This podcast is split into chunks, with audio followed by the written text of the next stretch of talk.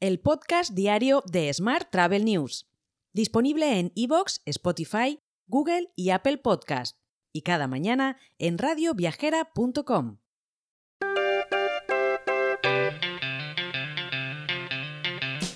Saludos y bienvenidos al podcast diario de Smart Travel News. En esta ocasión, nuestra edición número 1152 del viernes 31 de marzo de 2023. Hoy es el Día Internacional de la Visibilidad Transgénero, el Día Mundial contra el Cáncer de Colon, el Día Mundial de las Lipodistrofias y el Día de la Torre Eiffel. Como bien sabes, esta semana nuestro patrocinador es UserGuest, la primera plataforma que integra la estrategia de revenue con la estrategia de marketing de manera automatizada y que además le da visibilidad en la página web del propio hotel. La semana pasada la marca presentó el caso de éxito de Fuerte Group en Palma de Mallorca con la marca Amare y los resultados conseguidos en los últimos seis meses. Te cuento. 53% de aumento en el revenue del canal directo, 49% más en la conversión y un descenso de la tasa de rebote de la página web de un 72%. Para saber más, ponte en contacto con Cristina Blas, la embajadora de marca de UserGuest y CEO de Open Revenue Consulting. Su correo es cristina.openrevenueconsulting.com. Y vamos ahora con la actualidad del día. La red de aeropuertos de AENA prevé operar un total de 60.000 vuelos en Semana Santa, entre el viernes 31 de marzo, o sea, hoy, y el próximo lunes 10 de abril. Supera así las cifras de 2022 y roza los números prepandemia. Más asuntos. Alipay registra un repunte del gasto de los turistas chinos fuera de su país en mitad de la recuperación del sector turístico global.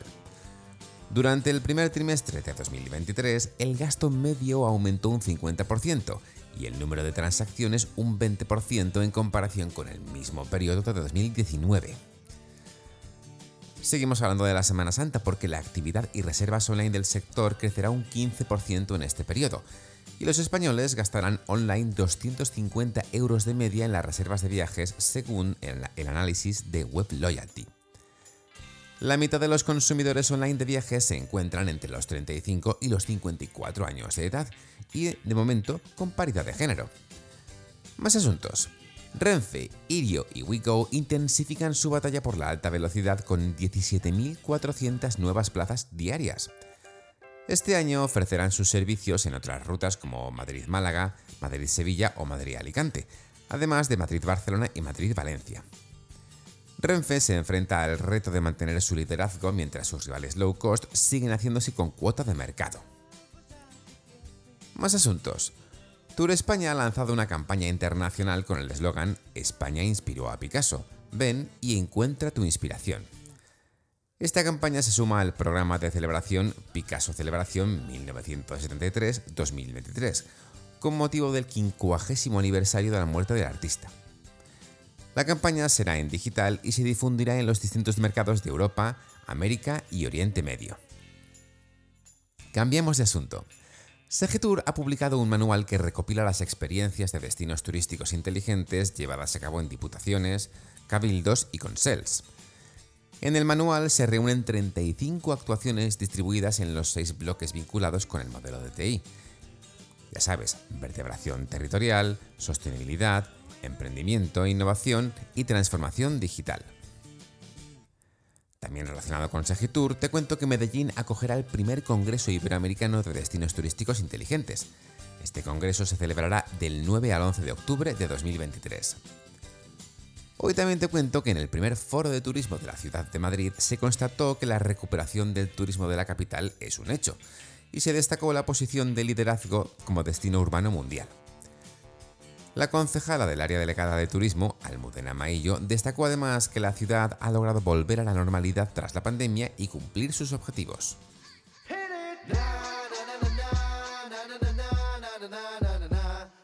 Vamos ahora con la actualidad internacional.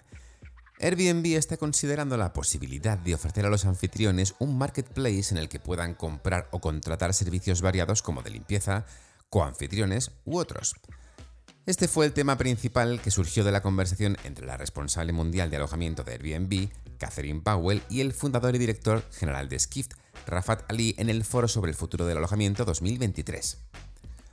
Por su parte, Google ha ido añadiendo funciones para ayudar a los viajeros a considerar los alquileres vacacionales como una opción cuando buscan hoteles, ya que consideran que satisface sus necesidades tan bien como un hotel, solo que ellos no lo saben. Esto según Google. El resultado es que el 20% de las búsquedas de hoteles en Google acaban eligiendo un alquiler vacacional. Cambiamos de asunto. Accor planea hacer crecer su negocio ofreciendo más experiencias, así como sorprendiendo a sus huéspedes. Tras haber invertido bastante dinero en su división de lifestyle en los últimos años, el grupo hotelero considera que está bien posicionado para aprovechar a los huéspedes que están dispuestos a gastar más en momentos memorables.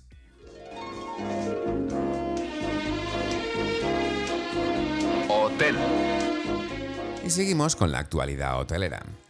Los hoteles y alojamientos turísticos españoles anticipan una extraordinaria primavera incluida la Semana Santa, que arranca con una ocupación en cartera un 22% por encima de la, del año pasado. Este año, la alta demanda y las reservas anticipadas han provocado unos incrementos de precios que parece que se mantendrán a lo largo de los próximos meses, apuntalados además por una inflación que confían se modera en breve. En esta misma línea, Palladium Hotel Group prevé altas cifras de ocupación en Semana Santa tras la reapertura de sus hoteles estacionales en Ibiza, Marbella, Menorca y Sicilia. Las cifras de ocupación durante las vacaciones de Semana Santa estarán en torno al 80% en términos globales para Palladium Hotel Group y van acompañadas de una previsión de crecimiento en términos del RevPAR del 15% frente a los resultados del año anterior. Por último, te cuento que Iberoestar abre en Mallorca el primer hotel 100% eléctrico. Se trata de un paso más dentro del objetivo de Iberoestar de alcanzar la neutralidad en emisiones de carbono para 2030. El Hotel Iberoestar Cristina, ubicado en la playa de Palma, es el cuarto hotel del grupo que funciona con energía libre de emisiones de CO2, después de electrificar por completo todos sus hoteles de Montenegro el año pasado. Te dejo con esta noticia. Si ya te vas de vacaciones de Semana Santa, disfrútalas. Nosotros estaremos todavía lunes, martes y miércoles de la próxima semana. Así que, hasta entonces, feliz fin de semana, feliz Semana Santa y feliz viernes. Si quieres apoyar este podcast, déjanos tus valoraciones y comentarios en Spotify, Evox o Apple Podcast. Recuerda que puedes suscribirte a nuestra newsletter diaria entrando en smarttravel.news en la sección Suscríbete. También puedes recibir un mensaje con este podcast y los titulares del día directamente en tu WhatsApp. Solo tienes que añadir a tu lista de contactos el número 646 572 336 con el más 34 delante si nos escribes desde fuera de España, y después enviarnos un WhatsApp con la palabra alta. Gracias por escucharnos.